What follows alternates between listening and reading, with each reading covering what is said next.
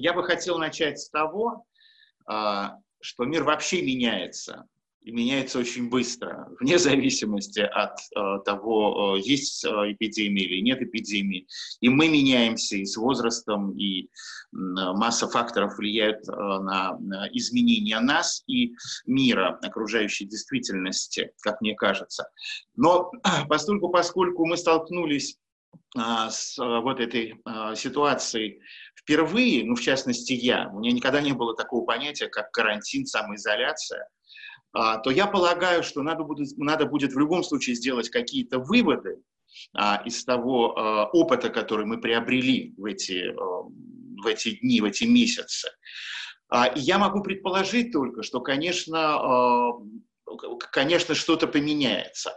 Ну, предположим, вот только что, буквально, а, час назад я а, включил телевизор, пока завтракал, и посмотрел очень короткое интервью а, Вагита Аликперова, который является президентом Лукойла. И он просто констатировал, что такой ситуации, например, с нефтью, которая происходит сейчас, не было никогда за всю практику работы в нефтяной отрасли.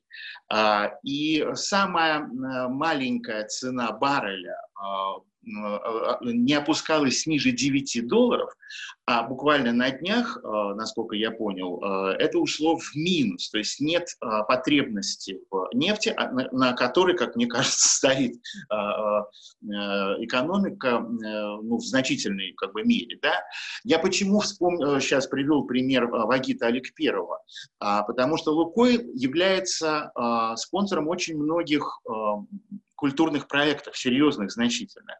А, один из таких э, ну, самых известных, наверное, а, они являются генеральным партнером и спонсором Большого симфонического оркестра имени Чайковского под управлением Владимира Ивановича Федосеева. А, и э, я могу предположить, вот, например, изменения, что, скажем, субсидии концернов, корпораций мне кажется, будут сокращены. А, ну, во всяком случае, э, их деятельность будет, конечно же, продолжена, потому что это благотворительная деятельность, благородная деятельность, да?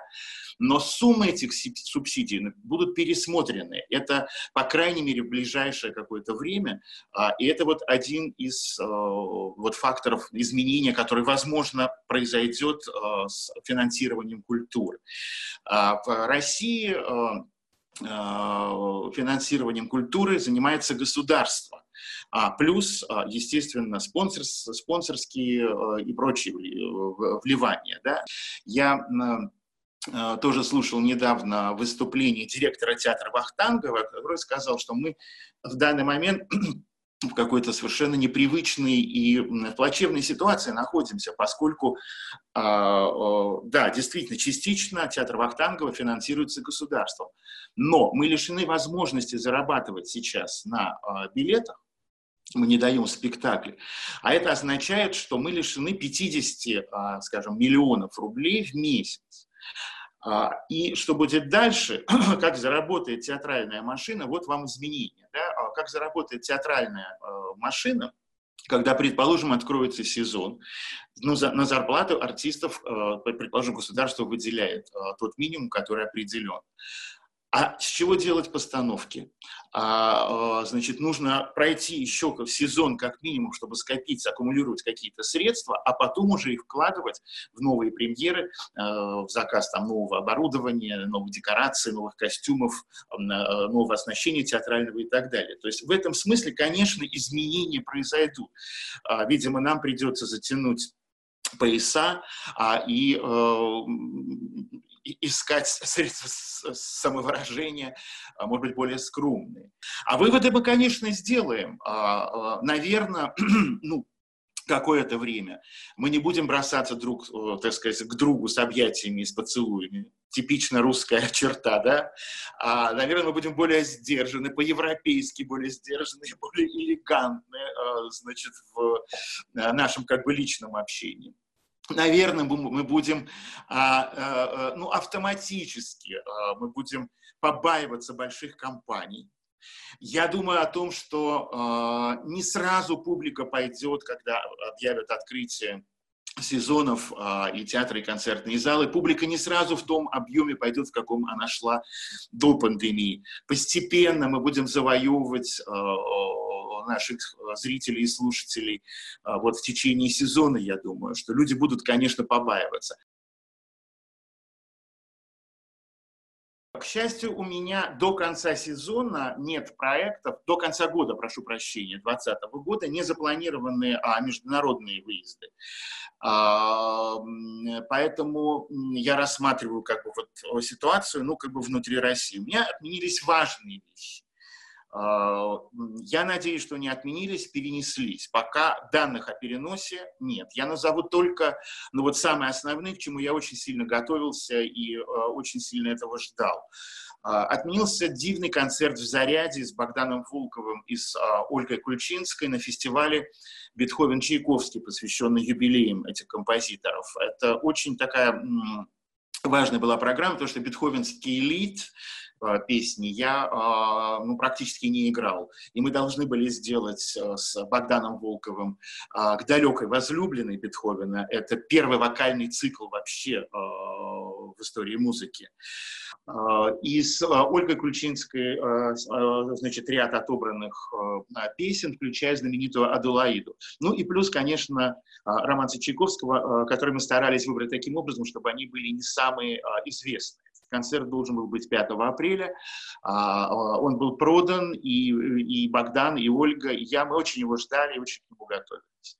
А, слетает, слетела, ну, можно сказать, международная история. Это авторский вечер Десятникова в Большом зале Минской филармонии, где я должен был в первом отделении играть буковинские песни. Этот концерт должен быть 17 апреля. Я его тоже очень ждал, потому что я а, где-то лет 25 не играл в Минске, в молодости там выступал. А, и э, мне просто была интересна эта поездка, ну и возможность сыграть буковинские песни. И я знаю, что это прекрасный зал и очень музыкальный город. А, вот это тоже перенеслось. И э, то, о чем я жалею тоже очень сильно, это а, вот буквально через 10 э, дней а, должен был состояться в два вечера мой проект, отчасти напоминающий «Молот и серп», в стилистике «Молота серпа». Это военный проект в Большом театре. 7-8 мая лирические военные песни о войне, э, проект, который назван гениальный песни Баснера э, на стихи Матусовского «На всю оставшуюся жизнь», э, где я отобрал э, вместе с э, руководством театра с, ну, замечательных совершенно вокалистов. Э, и, в общем, это такая, э, это не просто концерт, а это, в общем, театрализованная музыкальная программа. И я очень к ней готовился, потому что военная тема и э, особенно ее лирическое осмысление для меня, э, ну, какая-то очень важно, внутренне важная такая вещь. Концерты сейчас не играет никто в мире.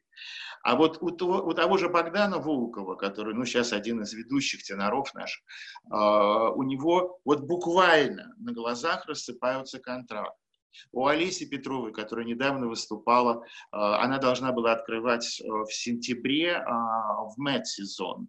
А, скорее всего, то есть этого уже не будет. Ну и так далее. Я могу привести пример очень многих своих коллег, которые, ну все, просто все лишились тех проектов, о которых договаривались, может быть, за полтора, даже за два, а некоторые за три года. Вот. Мы надеемся, что это, конечно, все перенесется и будут названы какие-то новые даты. Но вот в данный момент а, я не знаю, а, состоится ли а, вот этот балетный проект, да, о котором мы так сказать, вот последнее время говорим, в в Урал-опере балет а, к юбилею Леонида Деснятникова. Он назначен на 16 октября, премьера. Четыре хореографа, включая руководителя труппы Самодурова, ставят а, балеты на а, музыку Десятникова, не балетную. Пластически отображают его сочинения. И 14 Э, октября, э, за два дня до этого, у нас запланирован э, в Ельцин-центре вечер Леонида Десятникова, который будет состоять из двух частей, где в первой я сыграю буковинские песни, и во второй части диалог Метра и Богдана Королька с огромной, я бы даже сказал, нежностью и каким-то особым участием. Я думаю даже не о себе и даже не о нас, музыкантах. Наш век длинный. Мы с каждым годом набираем мастерства, опыта, ну и в общем, в принципе, как бы мы рассчитаны на долгие сезоны и на долгие годы нашей творческой работы. А я думаю о спортсменах и артистах балета. И вот я должен сказать, я дружу с артистами балета а, а, и, и просто вообще очень люблю балет а, и знаю. И вот я думаю о том, что у ребят вот вчера я смотрел «Спящую красавицу», где в партии принца был Ким Кимин, обладающий ну, невероятно уникальным прыжком, просто уникальным, с фиксацией а, даже вот какой-то в воздухе с, а, с таким баллоном, да, а, то есть прыжок, который, ну вот я помню, был у Владимира Васильева, скажем, да, уникальный прыжок. И вот я думаю про этого молодого, совсем молодого танцовщика, актера. А, а, ну да, станок он выполняет, а, а, а где ему прыгнуть, взлететь, оторваться от земли, чтобы держать себя в форме? У них, а, а, ну, как минимум полсезона из а, такой короткой, а, короткой э, жизни сценической, которая им дана просто а, по факту профессии. Да? Это не больше там, с 18 до 36 лет. Это, это я в 36 лет только начал э, что-то понимать, что-то начал, так сказать, э, пальчиками такое делать интересное. Да? Э, вот. А они уже все, они закончили. И вот я думаю о них, как им не просто сейчас, и прелестные есть примеры, как проводятся онлайн-концерты, когда концертмейстер Большого театра играет станок, а в разных значит, квартирах, в разных пространствах наши ведущие артисты Большого театра а, а, одновременно делают такой онлайн-станок, его, и они видят все друг друга на большом как бы мониторе. В этом есть даже какая-то общность, есть в этом какое-то братство. Мне это очень понравилось. Вот, так что я надеюсь э, про себя, если сказать, что из формы я не выхожу, и э, вот за мной, э, кстати говоря, э, рояль, который в моем распоряжении 24 часа в сутки, а разговариваю я с вами а, из 20-го знаменитого коттеджа Дома творчества композиторов Врепина, который был с 61 по 75 год облюбован Дмитрием Шостаковичем, который здесь жил и творил, и отдыхал и э, э, писал, э, записывал свои сочинения, и многие, кстати, имеют Репина Комарова указание авторское. Вот. Поэтому я могу заниматься, из формы я не выхожу, и считаю, что я готов долго терпеть и ну, как бы надеяться на то, что на сцену я когда-нибудь выйду и продолжу свою естественную, нормальную работу. Вот. А, а прежде всего, вот думаю о спортсменах а, и артистах балета, о молодых людях, а, век которых а, и так короток, и вот у них а, ситуация отнимает их золотые годы. Дело в том, что самоизоляция – это э, необходимое условие э, работы и творческой деятельности композитора. Ну, я могу просто привести огромное количество примеров а, а, не вынужденной, а просто профессиональной самоизоляции. Например, Густав Малер, а, который был не только композитором, но и выдающимся дирижером. А, и вот, предположим, а, а, он руководил Гамбургской оперой, Венской филармонией, Нью-Йоркской филармонией. Но а, весь период сочинения а, а, музыки у Маля происходил в самоизоляции. Он на три месяца уезжал в свой маленький крошечный домик в Альпах и оттуда никуда и нигде не появлялся. А, и, собственно, весь Малер написан вот а, за три месяца в году в самоизоляции в Альпах. А, Чайковский за 44 дня в самоизоляции во Флоренции, на вилле, которую ему сняла Надежда Филаретовна фон Мек, написал «Пиковую даму». Это была самоизоляция. Он уехал от своей привычной деятельности. Кстати, он тоже очень много дирижировал своими сочинениями и э, был одним из руководителей российского музыкального общества и вообще очень влиятельной общественной фигурой. Да? И в самоизоляции за 44 дня, вот, э, наконец, обстоятельства позволили ему остаться один на один с собой, э, со своими мыслями, со своей музыкой внутри, э, был написан вот этот шедевр. А Бенджамин Бриттон, когда он жил в Red House, знаменитый, это дом поместья родовое поместье Бриттон, да, а, значит, и когда а, организовал а, Бриттон свой фестиваль в Олдборо, на котором, кстати, выступал, и я это говорю просто как очевидец, да, а, то, конечно, приезжали артисты, приезжали э, музыканты со всего мира. А особо любимых наших русских музыкантов, он э, ну, просил останавливаться не в гостинице на берегу э, Северного моря, да, а у себя в доме. Возможности позволяли, дом достаточно вместительный и большой. Но в, как, в какой-то момент он понял, что а, а, ему все-таки, он не только руководитель фестиваля, дирижер, выдающийся пианист, но он прежде всего композитор. А, и э, э он пришел к мысли, построить а, а, со специальным переходом из а, основной усадьбы, построить себе мастерскую, библиотеку и творческую мастерскую. И удалялся туда в самоизоляцию ежедневно. И там работал. Шостакович приезжал сюда, в Репино, в этот коттедж, в это пространство, для того, чтобы самоизолироваться и остаться один на один с сочинением музыки.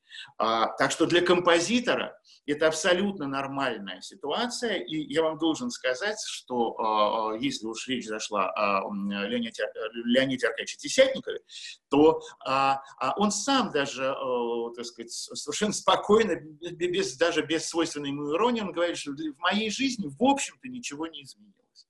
Да, то есть тот э, образ жизни, который а, композитор ведет, он один на один должен как можно больше времени находиться с собой. Вот, собственно, это и есть та самая изоляция творческая, которая сопряжена с этой профессией.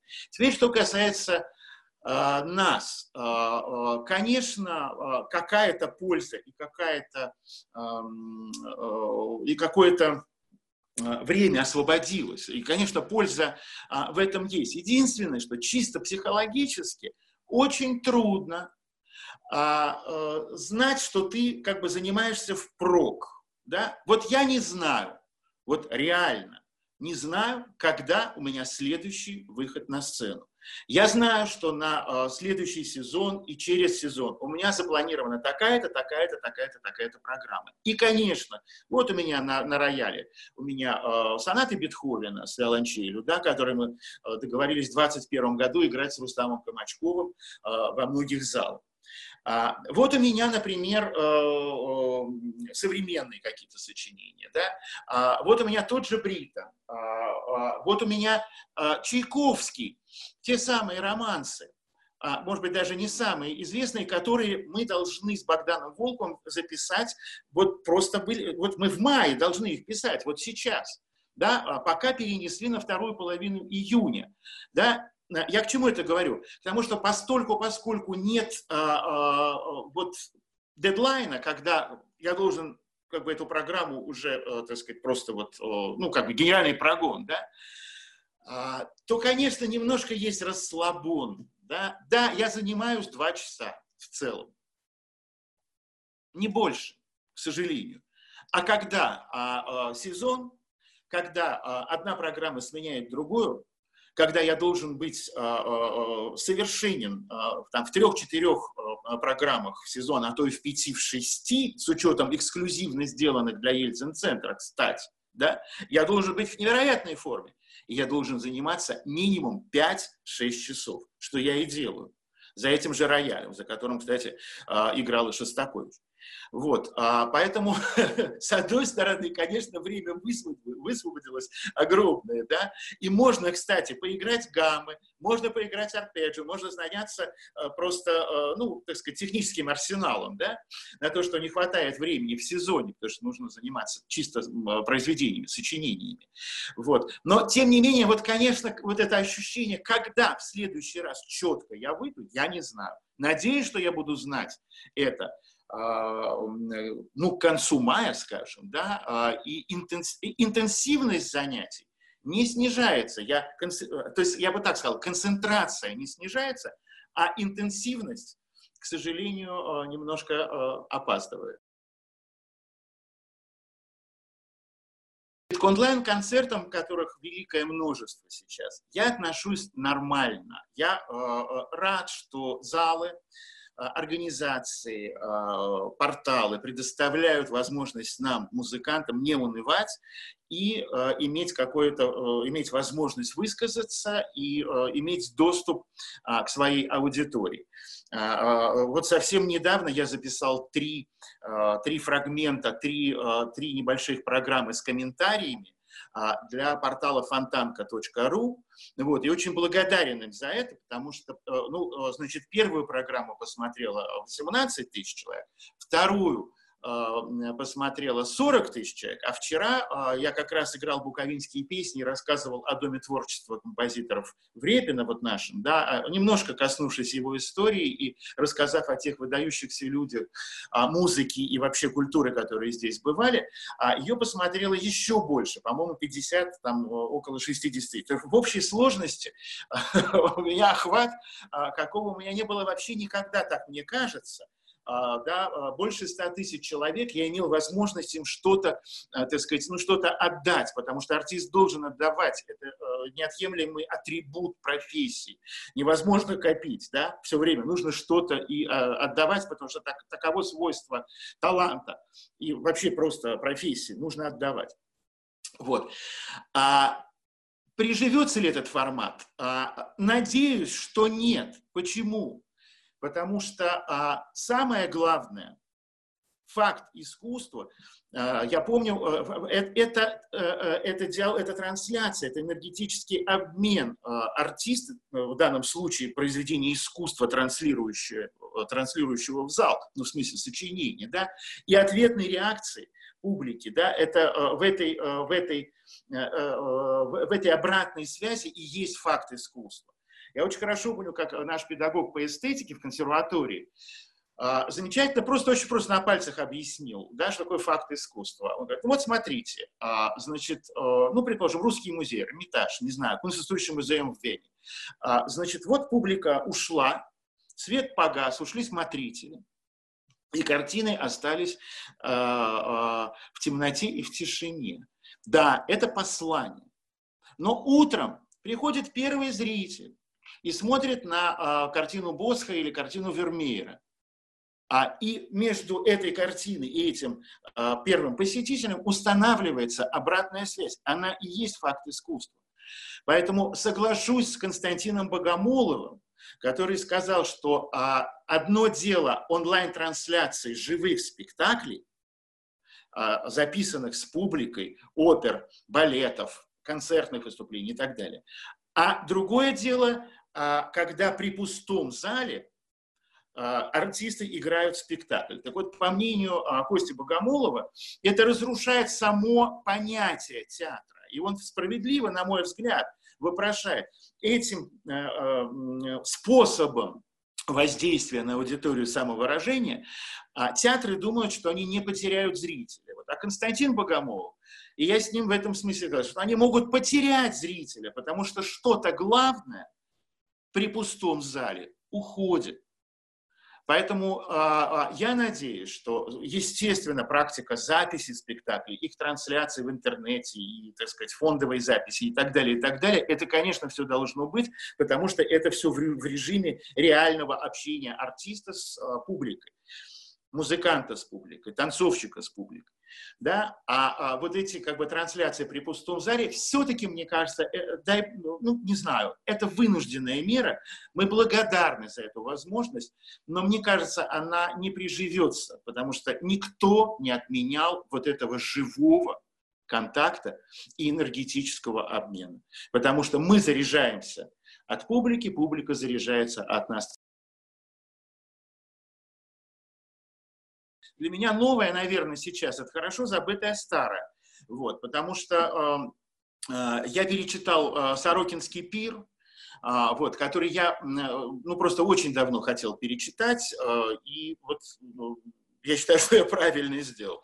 Я прочитал пьесу Булгакова дни, э, не Турбиных, это я знаю наизусть, э, я, я, э, говорится, последние дни о Пушкине, пьеса, которую я давно хотел прочитать, и ее прочитал. Тоже очень рад этому событию. А сейчас я читаю по, ну, где-то по 40 по 50 страниц в день, ни много ни мало «Войну и мир». И я должен сказать, что я а, а, а, прекрасно понимаю, что я читаю «Войну и мир» первый раз – Потому что то, что было в молодости, то, что сдавалось в школе и писались сочинения и так далее, и так далее, это не считается.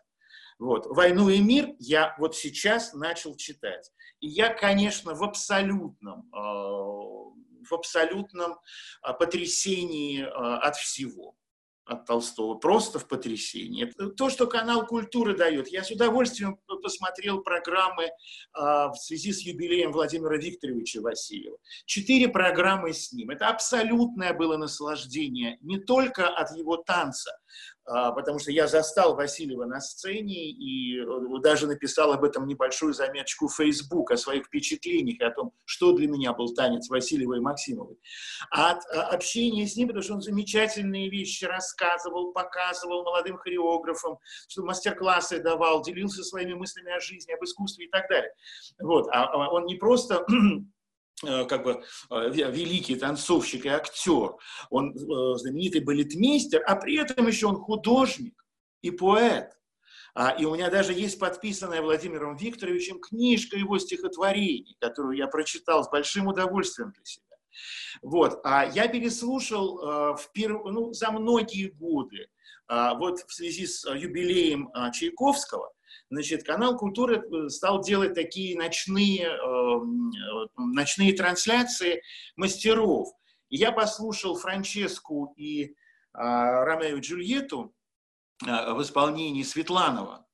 Получил просто какое-то, ну, невероятное, э, просто ну, фантастика.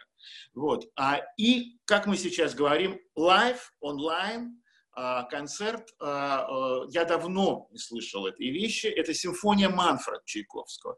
Такой, знаешь, вопрос на коллоквиумах всегда в консерватории. Сколько симфоний у Чайковского? И все, ну, шесть, конечно.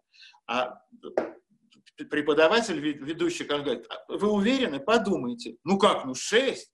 Ну шестая, последняя. Ну еще подумайте. Ну нет, ну ну шесть симфоний молодой человек. У Чайковского семь симфоний, шесть под нумерацией и одна программная симфония «Манфред». Так вот, эту симфонию я послушал из «Музик Феррайн» в исполнении как раз Владимира Ивановича Федосиева и БСО. Вот, и в очередной раз восхитился, а, какой Чайковский потрясающий инструментовщик и невероятный затейник просто, и драматург. Но все-таки одно новое, и я о нем скажу для меня в эти э, дни самоизоляции случилось. Дело в том, что э, осенью прошлого года, в сентябре, Давид Федорович Тухманов, выдающийся композитор э, и очень прекрасный человек, э, меня познакомили с ним в Греции, это происходило в Лютраке. А, на берегу Каринского залива. А, и а, я смею надеяться, что мы как-то подружились с ним и с его женой Любой, которая замечательная пианистка. И вот очень, очень как-то сдержанно, почти стеснительно Давид Федорович сказал, Алеш, у меня есть сочинение академическое сочинение, а мы должны а, а, знать, что а, Давид Федорович Тухманов не только автор там, третьего направления, знаменитого а, альбома «По волне моей памяти» и великой песни а, «День Победы», да? а он еще академический композитор, консерваторский композитор. Я сказал, у меня есть сочинение, а, вокальный цикл на стихи австрийского поэта а, Георга Тракля, написанный для меццо-сопрано и фортепиано. И я, а, вот вы знаете, вот был бы очень рад, чтобы вы просто познакомились с этой музыкой. И я познакомился с этой музыкой. Это замечательное, 25-минутное, то есть, в принципе, это масштабное сочинение для голоса и фортепиано, в котором есть диалог Тухманова а, с Шуманом, с тем же Малером, о котором мы говорили, да, в связи с самоизоляцией в Альпах, и с ранним Шонбергом. Я так рад, что я, в общем, разобрал а, и подготовил эту вещь. Я а, могу даже озвучить это а, для а, тех посетителей сайта Ельцин-центра, которые э, вдумчивые, которые ходят на наши э, программы, на наш цикл «Послушайте». В любой момент, если Тухманов скажет, что он приезжает к нам на следующий день после снятия карантина, я готов с Юлей провести там 2-3 репетиции и уже эту вещь представить. Вот. Так что в этом смысле какие-то новые ощущения тоже, в общем, я э, испытываю. Опять же, возвращаемся к тому, что у нас высвободилось огромное количество времени, то я бы рекомендовал а, обратиться к крупным формам, крупным сочинениям, пусть даже и очень известных композиторов. Да, потому что, например, а, а, ну, ну сколько мы можем, а, а, ну, вот так вот положа руку на сердце, да, у нас на прослушивание как бы музыки есть, ну, какое-то вечернее время, ну, ну, хорошо, это полчаса, и то, значит, э, значит, послушали, дальше пошли, что-то еще нашли, что-то еще, там, и так далее. Ну, и, может быть, выходной день какой-то чуть побольше, чем полчаса, ну, час, полтора, ну, максимум, да. А, а сейчас есть время послушать сочинение, которое длится час, полтора, поэтому я не знаю, э, э, э, страсти по Иоанну Баха, например, да, потому что страсти по Матфею, они более известны, и их, так сказать, как бы хорошо знают, они больше на слуху. А вот, например, страсти по Иоанну, которые не менее прекрасны, значительны. А, например, послушать а, не третью, пятую, девятую симфонию Бетховена, да, опять-таки есть такой анекдот, сколько симфоний у Бетховена? Три. Третья, пятая и девятая, да. А вот послушать, например, восьмую, мою самую, в общем, на сегодняшний день, мою самую любимую симфонию, изумительную совершенно, да, а, где Аллегретто – это вообще это, это э, образец такого мастерства и прикола, как сказала бы современная молодежь, бетховенского, да, это такой скрометный юмор, а, э, э, это фантастика. Вот именно а, восьмую, может быть, в тени в массовом сознании находящуюся как самые как бы, известные симфонии. Да? Или, например, послушать оперу Бриттона «Билли Бат». Да? А, или, например, те, кто не мог в свое время пойти а, в Большой театр а, на «Дети Розенталя», послушать, например, оперу Десятникова на либретто Владимира Сорокина, на секундочку, да, а, а, один из выдающихся фактов вообще, так сказать, современного искусства, так скажем, высший образец его, да, и прекрасно, кстати, записанный и изданный фирмой мелодии в виде диска, и существующие во всех носителях, от iTunes до, там, я не знаю, до, до YouTube и так далее.